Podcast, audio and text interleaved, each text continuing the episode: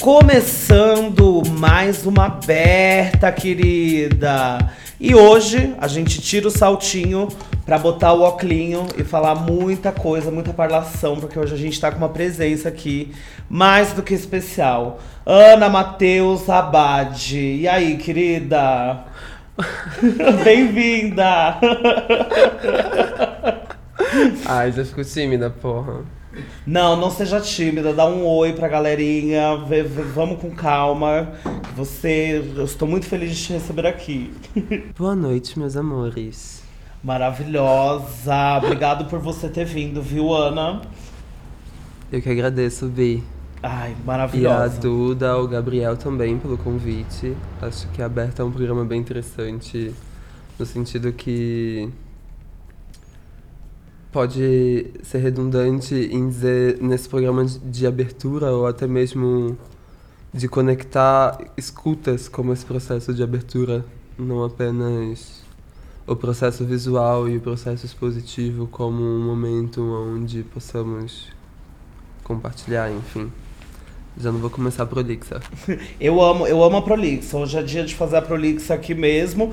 E muito bom que você gosta do projeto. A gente fica muito feliz porque realmente é, a gente busca trazer no podcast na, é, na, na coisa, principalmente da aberta, como a gente vai fazer hoje sobre processos, pra gente falar dos seus processos. É um meio de apresentar e, e, e de dar um aprofundamento de certos trabalhos através do, do nosso podcast. E aí, já quero começar começando falando de você, né, Ana?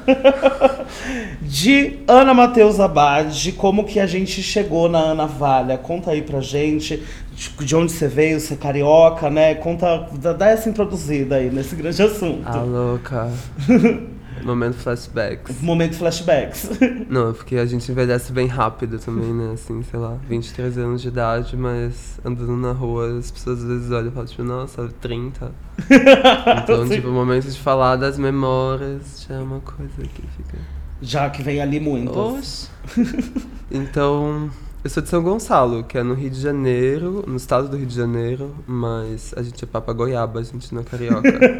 Papa goiaba? Que... É, que é, é, é dessa região um pouco mais é, periférica do Rio de Janeiro. É, é considerada tipo, a Manchester brasileira, porque tipo, foi o primeiro bairro. é, foi o primeiro bairro operário, assim, de vilas operárias Uhum. ne- nesse primeiro momento de industrialização no Brasil, assim. E, e ele era perto do Porto do Rio, que era também Porto de Niterói, Uhum. momento, então... Eu venho desse lugar que você precisa atravessar um pouco a ponte pra ir pro Rio. Sei lá, a primeira vez que fui pro Rio foi com 17 anos, Uhum. quando eu passei pra faculdade. Então, E você fez faculdade de quê? eu fiz dois semestres de artes visuais, aí depois Uhum. dei beijo, tchau, eu comecei a trabalhar, porque...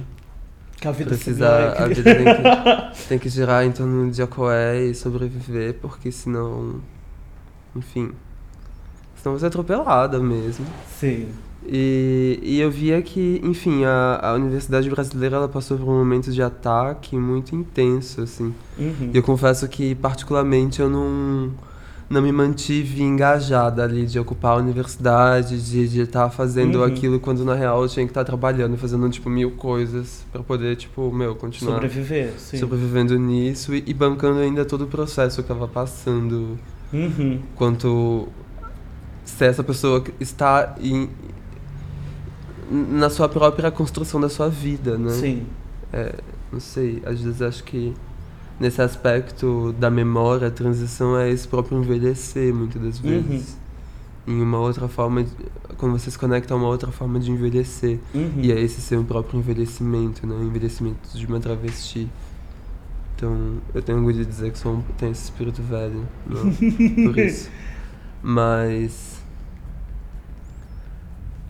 a UERJ ela foi muito importante porque ela me inseriu num contexto de, de questionar muitos lugares cômodos que eu Uhum. tinha, assim. Chegar num lugar e estudar arte, que não é um, uma coisa distante, mas que é um prédio, um esqueleto no meio da Tijuca, do lado do Maracanã, que durante a Olimpíadas foi estacionamento da Globo.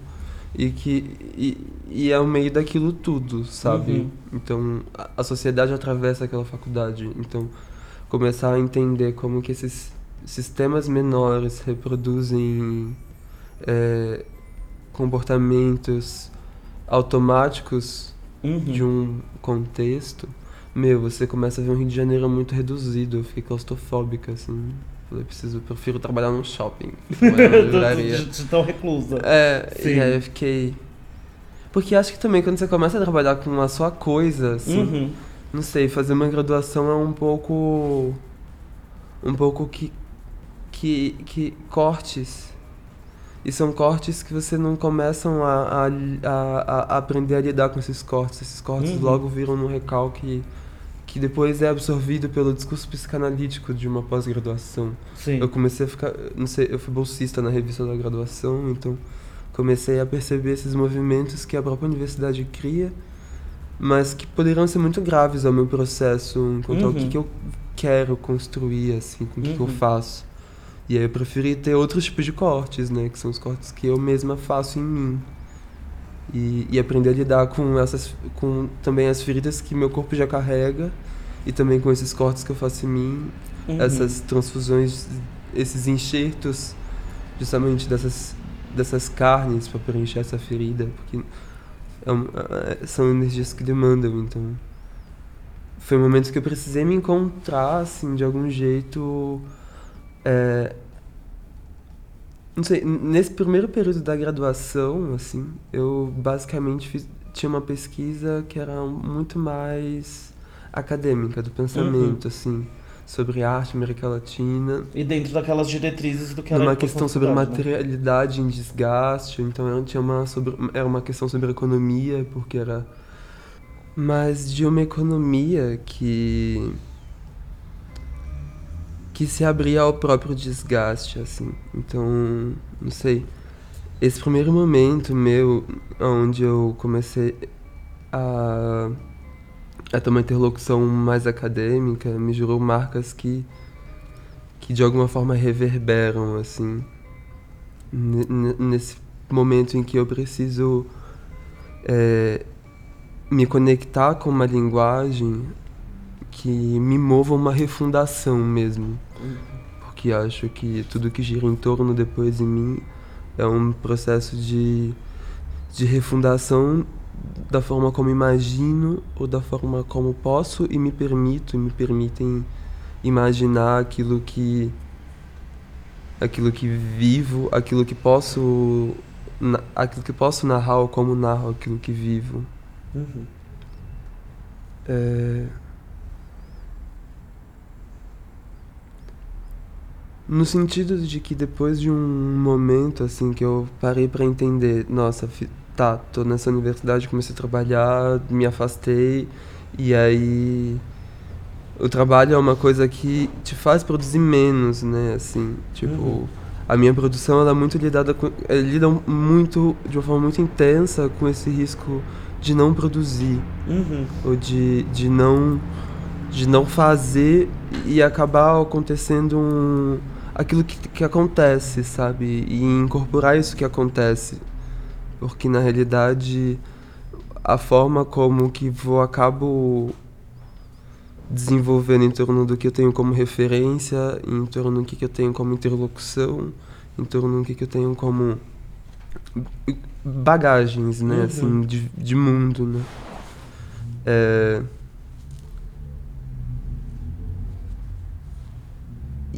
E é uma força que acaba que mobiliza um, um, um, um encontro que vai em torno até mesmo da ancestralidade daquilo que produzo, né? Como uma pessoa trans, em transição, como ela produz aquilo que ela produz, como isso se insere no mundo, ou seja, como que isso é captado de algum momento. Então, de alguma forma, a minha vivência, ela me informa é, de uma forma muito vertical sobre aquilo como produzo, sobre a forma como produzo. Então acaba que esse meu, esse meu momento de transição da universidade até chegar a um curso livre e até entrar nesse esse período de, de desformação é, é, um, é um período de, de, de, de identificar é, justamente essas negatividades construtivas, né? Esse desaprender. Eu tive que desaprender aquilo. Eu tive que ter um momento que eu desaprendi aquilo que Uhum. eu tive naquele lugar Uhum. para eu ter de fato a liberdade de que produzo aquilo que produzo Uhum. e que posso me legitimar pelo aquilo que eu produzo, independente de estar em conexão a uma linguagem da arte que me determina que em determinada circunstância é isso que você faz a performance, em determinada circunstância que você faz a pintura, em determinada circunstância que você faz a escultura. Então, eu acho que a linguagem, é- esse processo de construção de linguagem, que atravessa a referência, que atravessa é, a interlocução, como falei, é um momento de, de construção permanente. Então, um momento que eu, eu começo a me reconectar com a narrativa de artistas trans para além da história, é um momento e também da minha atualidade, é um momento que é muito caro para mim, não apenas de afirmação sobre aquilo que produzimos, mas até mesmo de entender que o meu trabalho não dialoga com determinadas com determinadas formas de ler. Então ele implica formas de desler aquilo que você está habituado a ler e a ler de novo sobre uma outra língua. Uhum. Então, meu interesse ele acaba que caminha para esse lado um tanto menor dos objetos, né? Você lidar com a manicure, no caso, você acaba lidando com a, com a beleza ou com esse objeto da substância, é um pouco que é, um, é lidar com um objeto que está em desgaste, né? Ele acaba, ele se limita, ele vira lixo, ou ele é absorvido, se transforma numa outra matéria. É um, é um veículo, então é um, de alguma medida sua potência é ser um objeto menor Uhum. dentro de uma rotina que o insere e aí sim reflete dentro de uma narrativa, dentro de uma dentro de um, de um vocabulário gestual, Uhum. dentro de, de uma pulsologia, porque o nosso, a nossa vida é regrada a partir de doses. Uhum. Então, são desses processos de construção que acaba que eu me conecto na prática, no fazer, assim, na vivência daquilo, que me informam muito mais Uhum. Sobre o que é a linguagem em arte. Uhum. Que no final das contas, não sei, é pensar que esse momento onde você se desprende da, da construção de um objeto, de fazer um objeto, de um novo objeto plástico no mundo, e fazer de uma coisa que se gasta, é quase que você priorizar o processo. De Uhum. novo. É quase que você priorizar o desgaste, sabe? Uhum. Você priorizar uma construção de subjetivo, de subjetividade que não se dá pela pelo aquilo que você agrega, pelo aquilo que você vê de espelho, né? Pelos objetos que eu gosto, pela coisa que eu gosto, pelo aquilo que você gosta. Então, a referência ela é para além disso, né? Não é o Uhum. que, que você gosta, é aquilo que, que atravessa. Uhum. E é o que, que é aquilo que não para de mover em torno da, daquilo que você não vive sem. Então, não produzir objetos justamente é não subestimar aquilo que eu não vivo sem. E não torná-los objetos captura, é, é, capturáveis à compra, à, à objetificação, né? E- Essa é uma obra, esse é um objeto, então o que, que eu faço é isso. É isso, que é fotografado, posto no PDF, enviado para uma lista de e-mails. Uhum. É, me envolve muito mais o intuito de construir um universo. Uhum. Nesse universo, as referências acabam que dialogam com coisas que a minha vivência informa, Uhum. coisas que a minha vivência agencia, ou seja, que ela move em torno de mim. Uhum. Então me interessa justamente esse momento em que a minha prática se dissolve justamente ao momento a essa vivência, a ponto que você vê naquilo que eu faço é, a explosão do, do limite do que eu sou como pessoa. Uhum.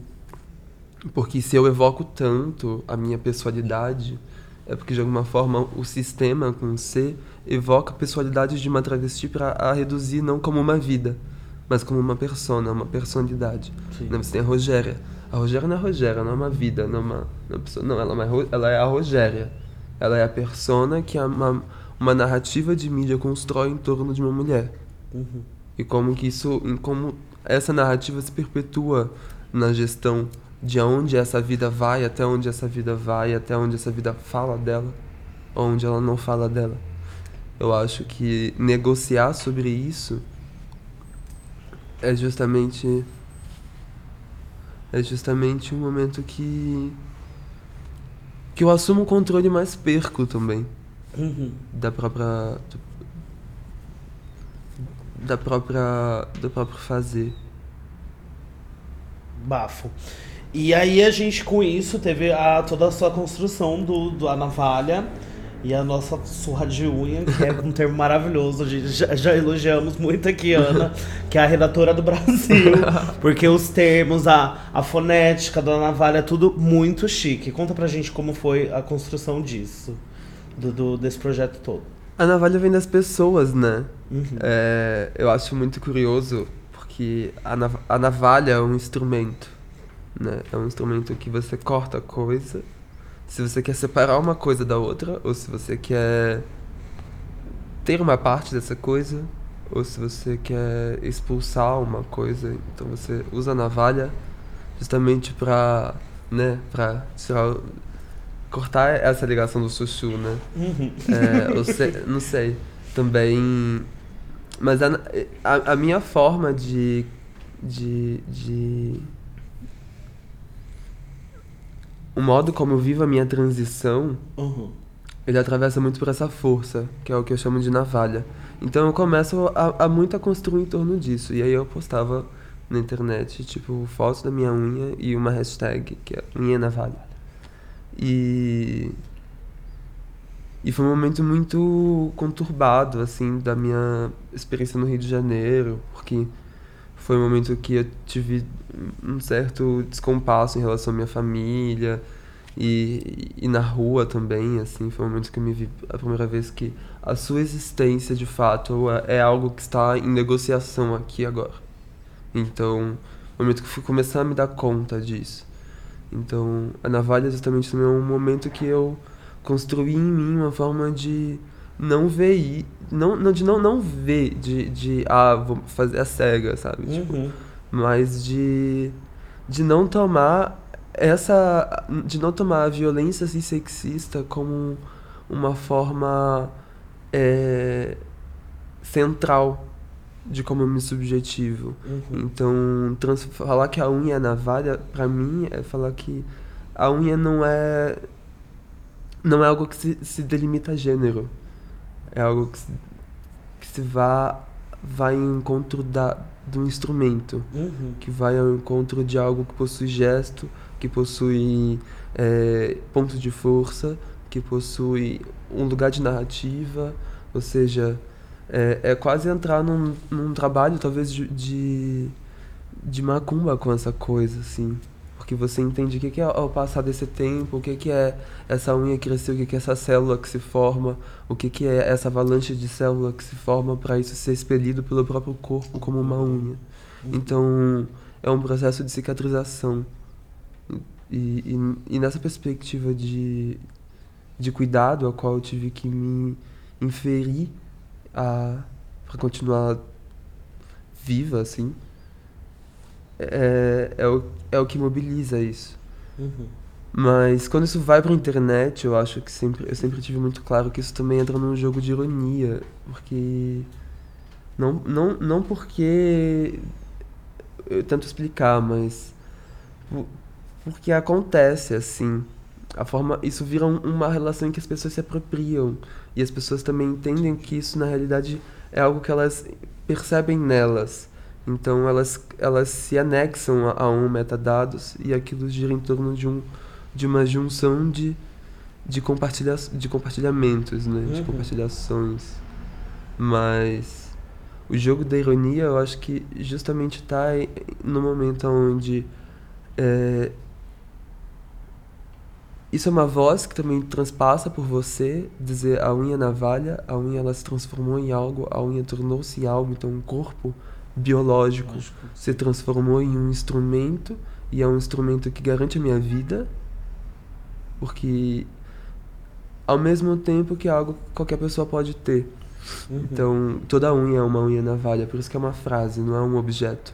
Não é a unha, é, não é a unha, unha navalha, né? A unha é navalha, ela é porque é um ato deístico, né? Eu aponto e digo, isto é isto, isto é homem, isto é mulher, isto é unha.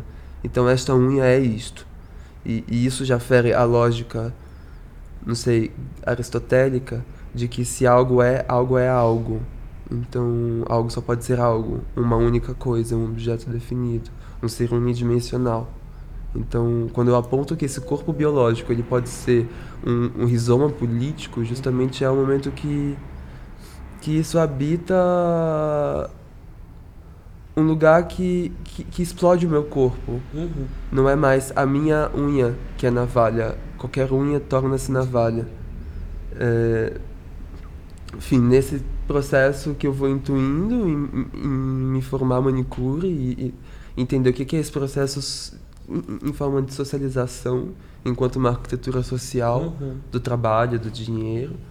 Mas, em grande parte, eu acho que quando eu coloco essa trago de novo essa questão do jogo irônico é que as pessoas começam a me personalizar a partir dessa figura. Então eu também me torno hum. essa pessoa que acorda e quer a navalha, mas tem dia que não é a navalha. Então Sim. ela é a navalha igual, entende? Então quem é a navalha? Na medida que, de novo, esse sistema da arte, para legitimar o meu trabalho enquanto arte, ele precisa se apoiar de uma perspectiva que transforma a minha vivência em uma persona. Uhum. E a minha obra vive a partir da minha vivência. Mas, na verdade, a minha vivência informa a minha obra. Uhum. Da mesma forma que toda vivência informa a construção de uma obra. Sim. Não sei, um pintor cis-sexual branco homem já, claro, né? Mas ele tem na, na, na vivência dele algo que, que surge a própria pintura dele. Então, Sim. essa vivência não é, não é, não é ressaltada por quê também? Sim. Porque se não pode evocar orgulho, então por que não é ressaltada como problema? Nesse intuito de questionar quais são esses lugares que muitas das vezes estão acomodados, quais desses lugares estão decantados e como a gente pode dinamizar isso. Então eu acho que a navalha é, é essa, essa dinâmica, essa dinâmica de uma transição que é constante, é, que o sistema tenta de alguma forma conter, mas ela, ela é absorvida. Uhum. E tudo que aquela, que aquela constrói dentro desse sistema não é do sistema mais, é uhum. algo que vem da sua própria substância. Uhum. Então é como se tivesse uma fruta apodrecendo no lugar. Não é mais o ferro da estrutura que está apodrecendo, é a própria banana que está construindo bactéria que vai virar um, uma larva daqui a pouco com uma mosca que vai criar um, uma outra fauna naquele lugar, entende? Uhum. Então, como é que você mobiliza isso? Eu acho que é esse jogo de transição que é que é a navalha. Bafeiana. Chique demais a coisa da navalha, tudo eu amo. E nisso eu queria abordar um pouquinho com você, um pouco mais pra gente entender, né, o processo. A navalha é uma questão de resistência, né, e também de do seu ganha-pão e de tudo mais como manicure. Me conta como você atua e, e quais são os seus processos em, enquanto a manicure. Atualmente eu, eu tenho a visão de que a, a unha é algo que já isso expandiu de mim, assim. Uhum. Ela chegou num lugar que. Se, não sei, não tem com quem eu não, não crio um diálogo em torno, não tem com quem que eu não faça algo. É um lugar que eu diga que eu posso fazer tudo. Sim. E, e eu e, e quero inspirar e, e que isso seja uma forma de conexão com o mundo, assim. É, então o processo da unha me ganha força quando eu trago. A manicure, na realidade, eu só me reconheci como manicure quando eu me formei como manicure. Né? Uhum. Quando esse momento justamente pertence à, à minha formação. Mas não uma formação de estudo.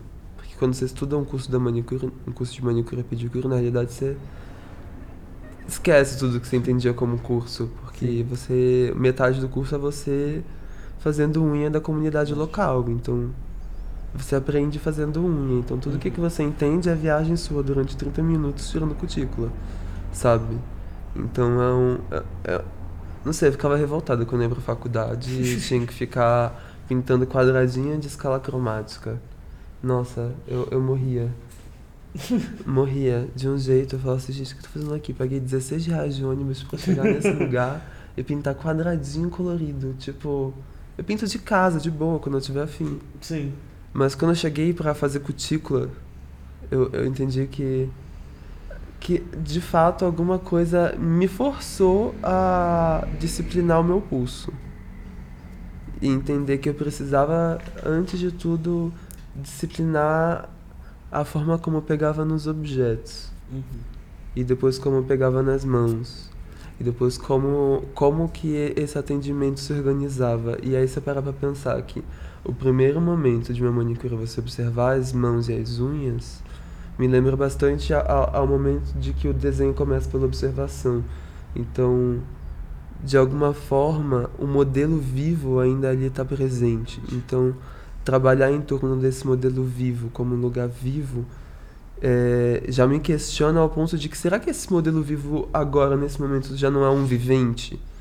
Porque quem passa por esse processo da manicure, é, independente de qualquer pessoa que seja, não por mim, qualquer manicure, Uhum. É um processo de vivência em torno daquilo. Porque Sim. a partir do momento que ela tem aquele encontro, ela carrega uma pintura.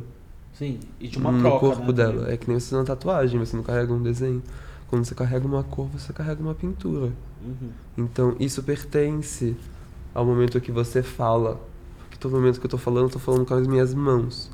Mas que a pessoa que esteja ouvindo agora, tipo, não esteja não vendo as minhas vendo, mãos, tem muita acrobacia, acrobacia porque é, é a nossa forma de construir essa personalidade. Uhum. Então, fazer a unha é o lugar que a minha linguagem ela já não entra como um lugar escultórico do objeto, mas mais é esse lugar escultórico em que faz a unha nascer. Sim. Então, a partir do momento que a unha nasce, é quase que o momento em que, que a substância que eu crio, a forma, fórmula química que eu crio, meu processo é simples. Eu, a, a, eu não tenho nada na cabeça antes de um atendimento. Eu tenho meus materiais, meu, minha matéria orgânica. E, e, e com o atendimento eu crio esse momento de analisar as mãos, observar as mãos, entender o que, que essa a mão vive, ou seja, tipo, conversar mesmo, sabe? Entender por onde, por onde você bota essa sua mãozinha, sabe? Sim. De verdade, o que, que você faz? Você lava a mão? Porque se você não lava a mão e você ficar desfolhando a tua unha, tá fodida. Fica com uma hepatite. Então, tipo. É, é todo esse processo de começar uma conversa e. e até chegar à formulação de um cosmético que seja específico para a intensidade que aquela mão passa. Ou seja, uhum é, eu não tenho produtos prontos. Eu tenho manteigas, óleos, esfoliantes, que são farinha, sementes, coisas. E, e eu faço a reunião dessas coisas no encontro, ao vivo. E o produto desse encontro a pessoa leva e, e, e insere isso na, na rotina de beleza dela. Então, esse momento de encontro, assim, é o que pertence ao cuidado Sim. mesmo. E transformar não o cuidado nesse lugar do embelezamento, uhum. de um embelezamento que é gerido pelo gosto, ou seja, se, eu, se tá bonito ou se não tá, mas de embelezamento que perpassa a própria fiscalidade da matéria, da matéria orgânica, né? Uhum da, da intensidade do toque. Uhum. Ou seja, a manicure é o momento que eu condensei no meu processo a, a perpetuação do toque, né? A perpetuação de uma de uma outra intensidade em, em tocar a mão como se tocasse pela primeira vez, né? É, tocar as pessoas como se você tocasse pela primeira vez. Tocar o mundo como se você tocasse o mundo pela primeira vez. Isso é um estado permanente de vida. Isso é um estado permanente de renovação. Uhum. Isso é o estado que atravessa a minha vivência. Sim. Então, quando eu digo que a navalha é uma ironia, é justamente porque a navalha tem tudo. Não apenas num, numa relação de um objeto, de uma pessoa, de algo que vive e que morre, mas de algo que se permanece vivo e que se permanece vivo a cada pessoa, que isso é que isso é, é apropriado. Uhum. Bafo. E eu gostei muito que você falou da, do, do, da substância né, que você faz e também vendo é, de cada pessoa e de acordo com o que você olha. Eu acho que é um momento muito, muito grande, né? Desse, do contato, da observação, de você. Acho que muitas coisas são reveladas ali na mão que você Sim. olha, né? Sobre, sobre a própria pessoa. E aí esses são os anabolizantes de unha que, que, que você fazia. Conta mais disso. Que eu amei essa história. o anabolizante, o que, que é, né? É, é algo que interfere é, na metabolização de uma substância orgânica específica, ou seja, ela uhum. hormonal, ou seja, ela celular. Então, todo a minha primeira pesquisa com unha assim foi a base. Uhum. São é uma instalação que são vidrarias empilhadas e entre um círculo e um outro, um círculo ele posto é, algumas ervas e solventes, é, solventes cosméticos, tipo verniz, álcool, óleo. E, e são mais ou menos oito torres e em cada torre eu coloco uma erva específica. Algumas têm alho, algumas têm canela, outras têm cravo, outras têm limão, outras têm alecrim, canela. É, isso. Ou seja, esse estado permanente de alteração da, da substância e na matéria, ou seja, uma substância que está numa matéria física natural in natura e uma substância que está ativa em um extrato alcoólico. E, e, e dessa pesquisa de ervas que é, é, é gerida pelo, pela busca das substâncias que fazem a unha crescer. Seja, hum. a anabolização é fazer esse corpo perpetualmente crescer. Então, você. O primeiro lugar que eu encontrei isso foi o verniz, né? Que é essa. Uhum. É, é, comum, né? As manas sempre tem um bomba pra unha, tipo, uma receita pra, pra colocar alguma coisa no esmaltinho, sabe? Uhum. Essa pequena postologia pessoal, essa pequena. Essa pequena bomba caseira, sabe? É, é, um encanto que me atrai, assim, nesses objetos. É, nesse momento que é a, a sua transição ela é gerida por uma por um momento muito muito muito manipulável, uhum. né? Tipo de manipulação mesmo da farmácia, né? Você acrescenta uma substância a outra a um veículo e você aplica. Aí dessa aplicação uma outra matéria é gerada. Ou seja, é, um, é uma dinâmica que nunca se encerra. De muito nascimento, né, também. É. Então, a, o anabolizante ele vem primeiro nesse verniz e aí depois eu vim para São Paulo e eu fiquei na residência da FAAP por cinco meses. E, e ali eu comecei a pesquisar mais essa gramática das manteigas, óleos, e outros processos, tipo, históricos da manicure, sabe? Porque fui, eu me perguntei, né? Tipo, sei lá, assim, quando é que nós começamos a separar é, as pessoas em gênero a partir da, das unhas? Porque é, é, é estarrecedor como essa. Né? Ou você entra numa masculinidade descuidada, ou você entra numa feminilidade Verdade. invasiva. Sim. Né? Que ela é demasiada, ela é desregrada, ela se afeta. Ou, essa é uma mulheridade. Sim. Né? É, é, e, você, e, eu, e eu fiquei com essa, com essa pergunta e, e, e, é um estudo muito oral, assim, de entender quando é que isso começa. E, e, e é em torno de 1940, quando você descobre o esmalte de carros. Uhum. E aí você começa a adaptar essa forma até ela chegar num vinil plástico. Então é um, é um vinil plástico diluído em alguns solventes. Por isso que, tipo, os primeiros esmaltes, eles tinham, tipo, sete elementos tóxicos, porque ainda eram resultados desses solventes e das formas de, evapora de evaporação, de evaporação da para aquilo secar mais rápido, né? Passado. Ou seja, é nesse mesmo momento em que, os, que a manicure se transforma num processo de intoxicação que você começa a separar isso em torno do, do gênero, né? O que, que é uma unha masculina e o que, que é uma unha feminina. Uhum. Porque anterior a isso, a unha ela só era um, demar um demarcador de, de, de classe e trabalho, né? Você tinha reis, imperadores, imperatrizes que tinham unhas longas, porque aí eles não tinham trabalho manual, né? Ah, eles não, sim. sei lá, na China antiga, eles não iam pro campo, não ficavam na lavoura, então quem era da lavoura tinha a unha comida da terra.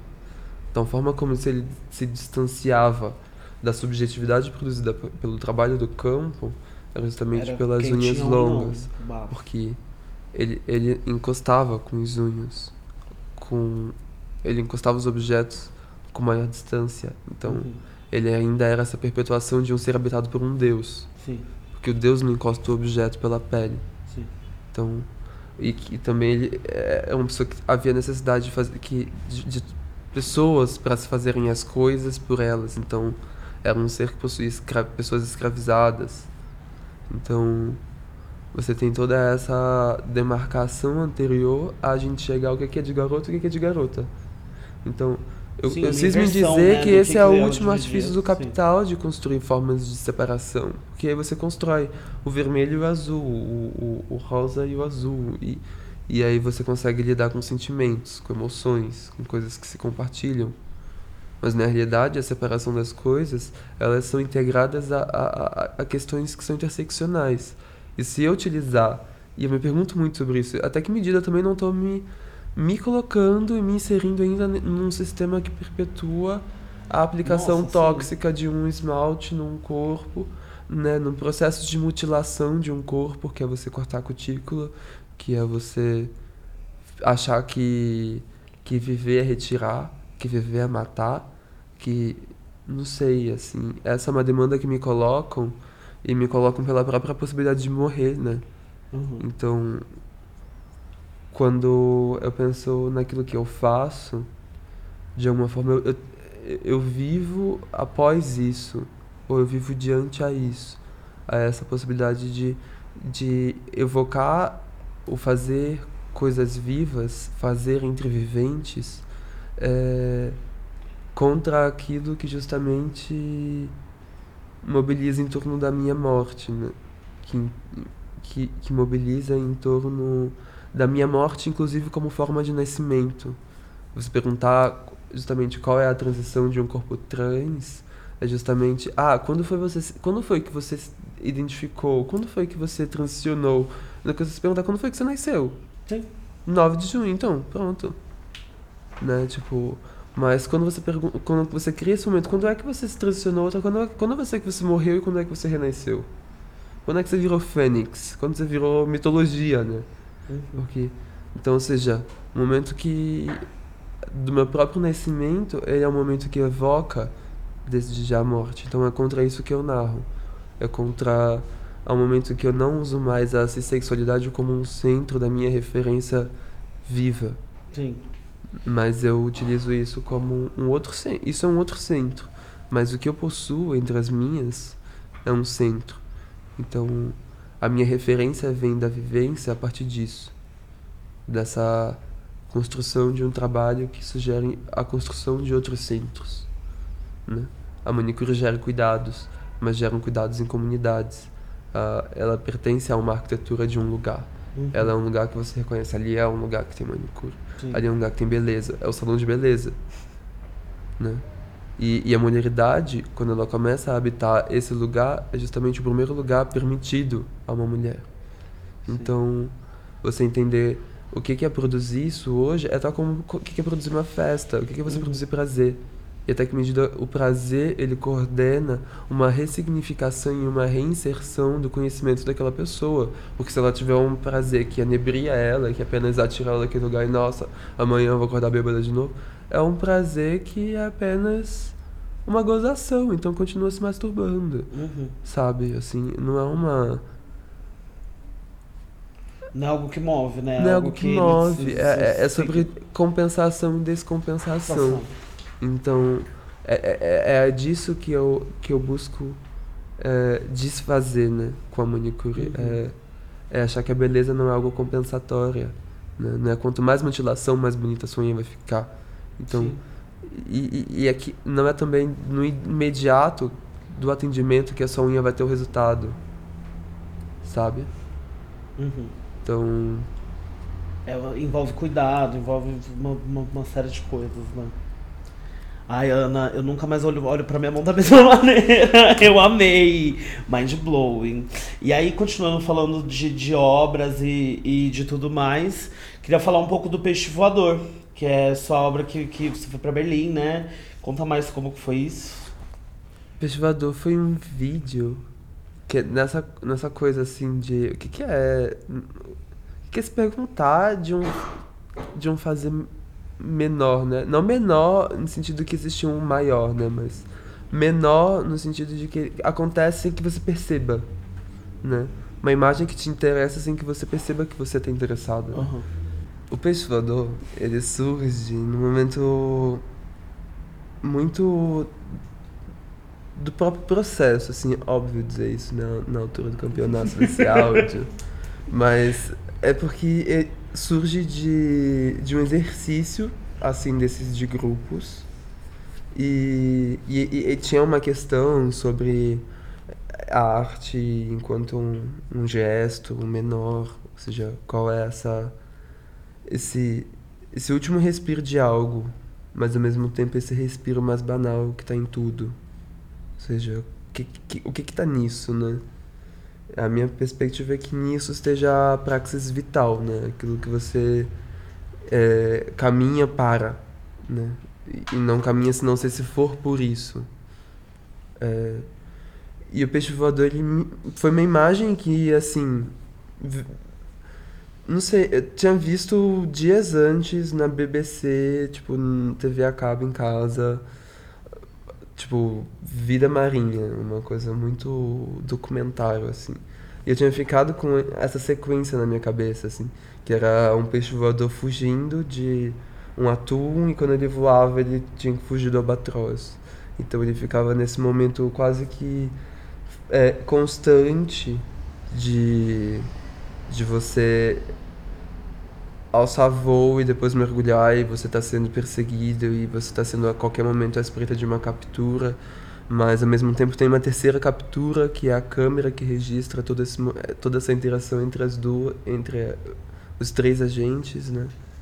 Ou seja, e, e logo me disparou a muitas questões que são em torno da violência animal, a violência social, ou até que ponto a gente perpetua essa esse lugar do instinto como um lugar justamente do humano conectado à animalidade, mas na realidade o próprio ser vivo animal ele se insere numa outra relação em torno da violência.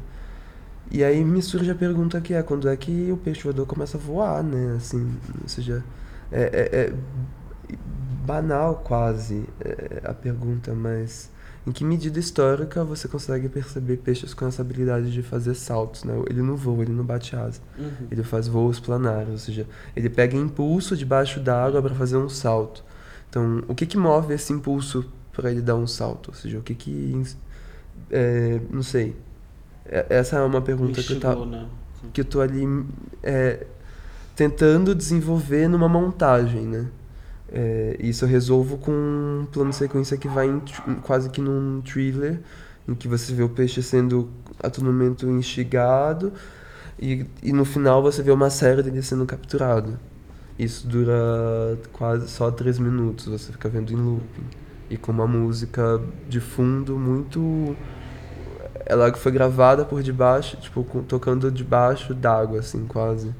E que é uma música de Sá Guarabira, que é um duplo sertanejo dos anos 60, que é Peixe Voador, e eles cantam uma frase que é, é Quem não deseja beber o mel do mar e depois virar um peixe voador? O melhor da vida faz voar, faz calor. É, ou seja, qual no meio dessa perversidade toda, né? No meio desse momento todo perverso que você vê um animal sendo é, predador do outro, ainda existe esse um quarto olhar humano que deseja tornar-se um peixe voador. Porque no final é uma imagem muito bela, uma imagem muito publicitária ainda de algum jeito, né? É, é um vídeo que se insere nessa numa série que é de outros assim que são da apropriação de pegar vídeos que eu fico salvando, não sei. Gosto de salvar muita coisa e tenho aplicativos de salvar coisas do Instagram, tipo, eu, eu tenho coisas para salvar né? tudo, assim. salvar a PDF do Scribd, eu sei, eu sei baixar tudo. E, e, e depois fico trabalhando com essas coisas que eu baixo, assim. Uhum. E o, e o vídeo trouxe muito essa, essa pergunta sobre que momento isso não, pode, isso não pode ter sido um grau da hipótese de virar. Em que momento o pestivador teve asas e em que momento a, a unha ela também aparece como esse momento da do corpo tornando-se técnica, né? Sei lá, o, o peixe algo, né? voador pré-histórico que me aponta, ele talvez quisesse migrar de um oceano para o outro. Uhum. Então ele conseguia alcançar a velocidade quando ele saltava. O que já reinsere totalmente no outro contexto do que está no vídeo, que parece que é uma pulsão de vida e morte constante. Uhum. Ou seja, se são ecologias, elas tratam de agenciamentos complexos. Nada é aquilo apenas como você narra a Uhum. partir, mas ele está dentro de um complexo que é esse environment que é, é muito para além de um contexto manipulável, que é a narrativa de um vídeo. Uhum. Mas é um o vídeo, o vídeo do Voador foi uma das primeiras experiências que de fato eu me comovi assim, depois vendo é, algo que eu fiz e que, que eu não fiz na verdade, não, não fui pro mar, filmei o Peixe Voador, tipo, me apropriei desse documentário, desfragmentei todas as cenas, depois recompus todo esse vídeo a partir de cena por cena até virar aquilo que tá lá. Uhum. E aí depois numa pesquisa, assim, uma amiga me mandou é, uma questão muito interessante, que era sobre no, na, na arte islâmica, tipo, de 1600, é, a, toda a representação dos movimentos nacionais, elas eram narradas em afrescos que eram pro- protagonizados por animais. E você não via nenhuma, nenhuma interferência humana. A única interferência de uma figura humana era a parte da técnica, porque você via lanças sendo lançadas e, e- e- e pegando cavalos, e pegando peixes, Uhum. e pegando coisas. Então, é, o peixe voador também é quase que esse peixe que você pega, né? Que te dá vontade de pegar e dizer que eu peguei, eu, eu tive essa. Eu vivi isso. Mas também quando você pega, você faz com que isso pare de viver. Então, é, é que nem pegar uma flor, não sei. Uhum. É... Me lembra bastante, até numa, de uma conversa recente, assim, dessa, desse papo que a gente tá tendo.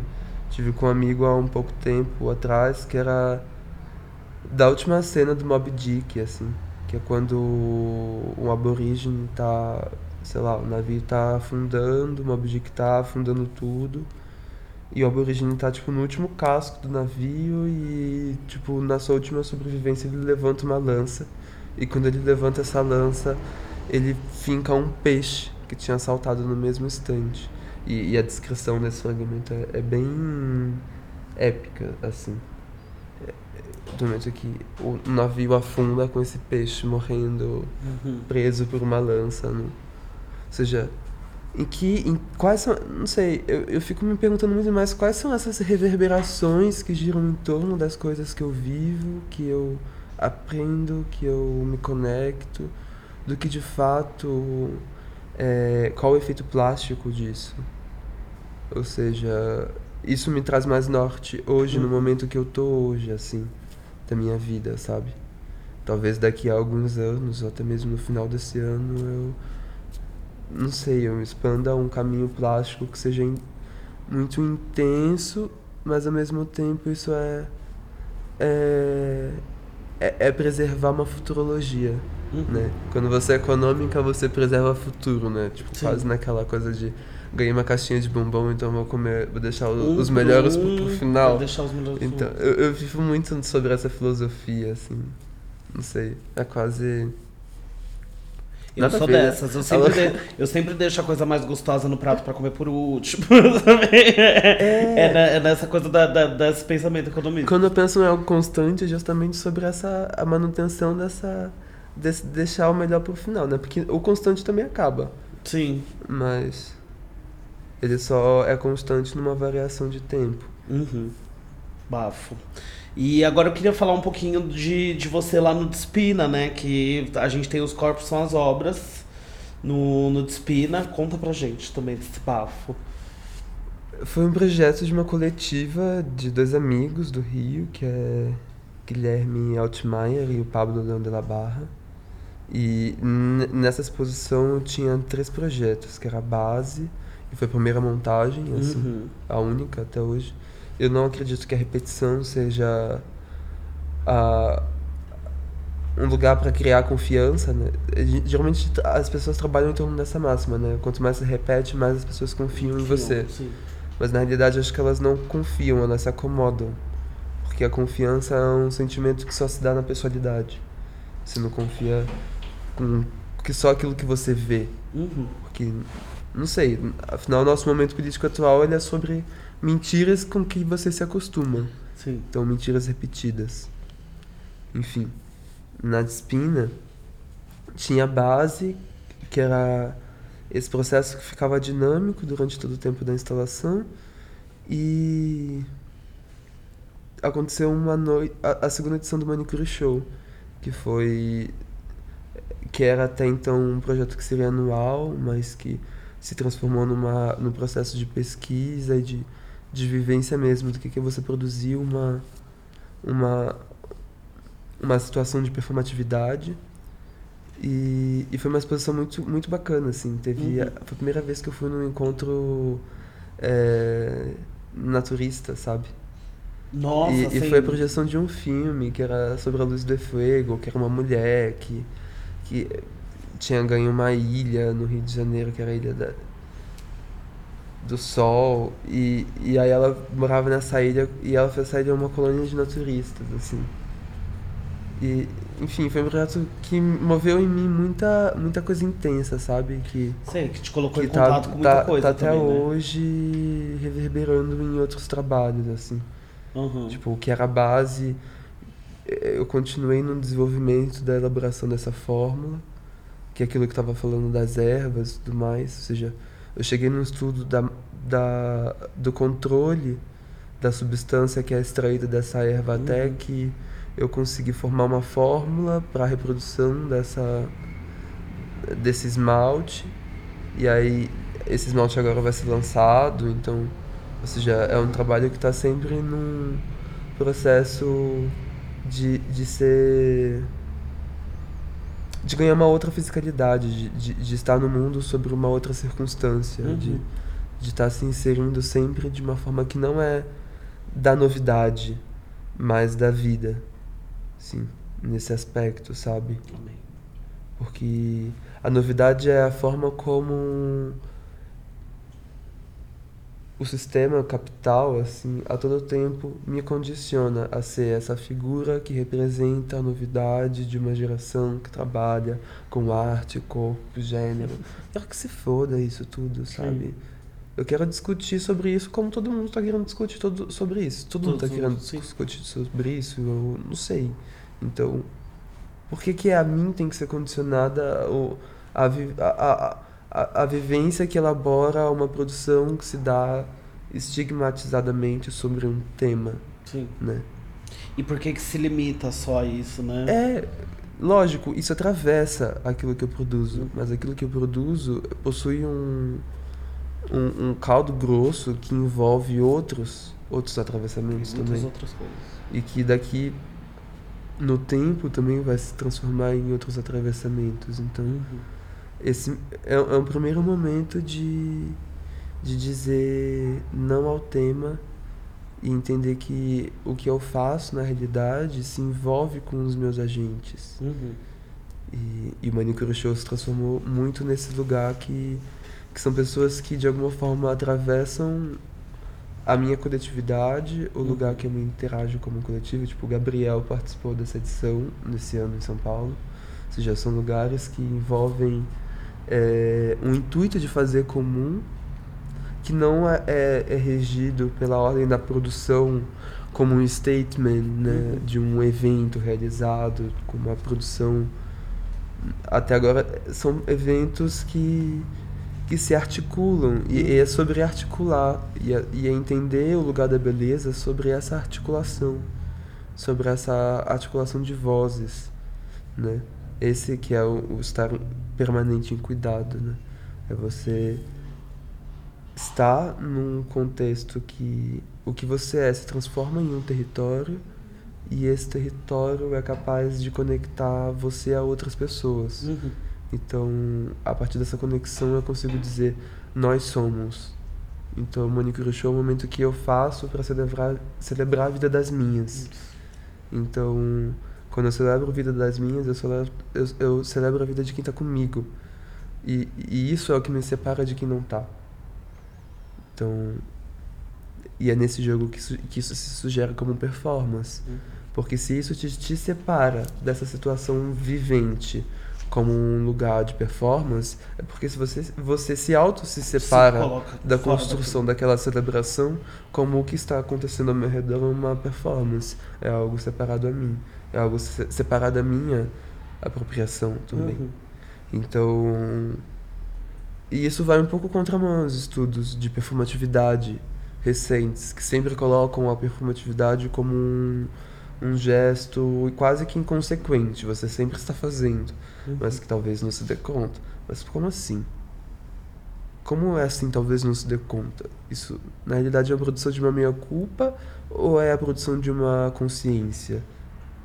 Porque quando você diz que esse lugar é um lugar de performati- performatividade, também você se coloca como um lugar que ocupa um lugar. Uhum. Então, não existe. Dentro do manicure show, na verdade, é você dizer que nesse salão de beleza não existe um lugar do natural. Que todo lugar ali é um lugar que ele é. Ele é. Negociado no sentido de batalhado mesmo. Uhum. É, é, um, é, é- é a beleza como um privilégio conquistado. Né? É como a- esse lugar de cuidado como um lugar que você pode instrumentalizar o cuidado na sua vida. Uhum. Né? E quando eu chego a esse momento assim de falar sobre as minhas coisas, eu me dou conta muito mais de que quando eu falo, eu não falo somente o que quero falar, mas também sempre falo de mim.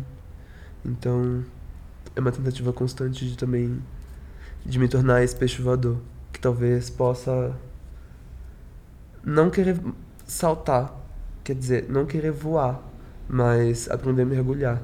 Porque eu acho que o desafio do peixe voador, na verdade, não é aprender é, o ar quando ele salta, é, é como, como ele choca com a superfície da água.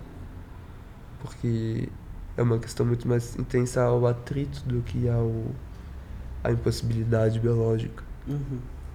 E isso é condição, isso é, é circunstância, ou seja, isso é lugar. E com essa falamos mais de mais uma obra de Ana Natália, maravilhosa. Fiquei muito feliz de te receber aqui hoje. É, acho que a gente falou bastante de muitas coisas. É, do, do. Tava contando pra você do processo, de, de a partir de que eu comecei a ler as coisas. Hoje foi uma junção e um estalo muito grande de tudo, de, de ter conversado com você. E foi um prazer. Obrigado, Ana. Ai, querida. Não, foi, foi absurdo, assim, uma. Conversar sobre coisas que geralmente nos intui de uma forma muito burocrática e você poder colocar isso de uma forma íntima, que você só fala e, e que também se desfala e depois fala, ah, nossa, falei 30 minutos a mesma coisa. Também acho que é importante, que é. É, é, é, sei lá, não se sentir representada na objetividade mesmo. Sim. E mais no, na relação de aproximação que aquilo cria, assim. Chique. E aqui na Aberta você pode vir falar sempre, mesmo que seja sobre a mesma coisa que a gente vai amar. Queria te pedir para você falar suas redes sociais para o pessoal achar, saber mais sobre a navalha. Para meus atendimentos de manicure é arroba surra de unha e o meu perfil pessoal é arroba navalha. Fechado. E com isso a gente fica aqui com mais um podcast de processos. E semana que vem a gente tem mais. Muito obrigado a você que ouviu, viu? Um beijo! Beijos!